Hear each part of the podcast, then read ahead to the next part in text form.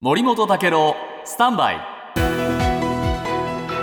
長官読み比べです、自民党の最大派閥の安倍派安倍元総理が亡くなってから新しい会長を選べないまま昨日政治資金パーティーが開かれました、現在安倍派は松野官房長官高木国対委員長西村経済産業大臣萩生田政調会長世耕参院幹事長この5人組が派閥を運営しているとこういうふうに言われているという日経新聞です、その日経新聞ですが新会長を選べない理由には100人という規模があるんだということなんですね。あの実は100人を超えないようにもともと安倍さんは生前繰り返していたそうです、総理在任時でも100人以上になったことはない。なぜかというとこれ数は力と言われながらも武器にもなるし重荷にもなるんだと、鉄の結束を誇った旧高中派旧竹下派も100人を超えたら分裂したジンクスがある。だからこそこれ気をつけなければいけないということなんですね、そこで頼みとされているのが森元総理だと、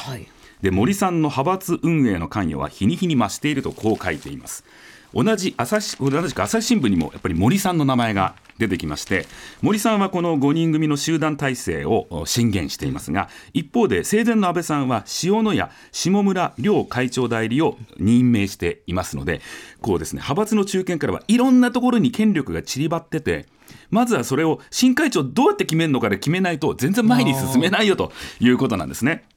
他の議員も結局森さんの影響力が大きくなっていると、つまりリーダー不足が長引けば自民党の最大派閥は森さん一強の色合いがさらに強まりそうだと こうなっていて実は存在感を増しているのは森さんなんだということそれを裏付けるようにスポーツニッポンにも政府関係者が森さんが睨みを利かせる森派の状態がしばらく続きそうだとこう書いてるんですねその森さん3月下旬にはこの5人組からくじ引き決着案ということまで言及したそうです。くじ引きで会長を決めるってことはどういうことかというと、ん誰なったって一緒だよ。だって裏にはさ、ってことでしょうかね。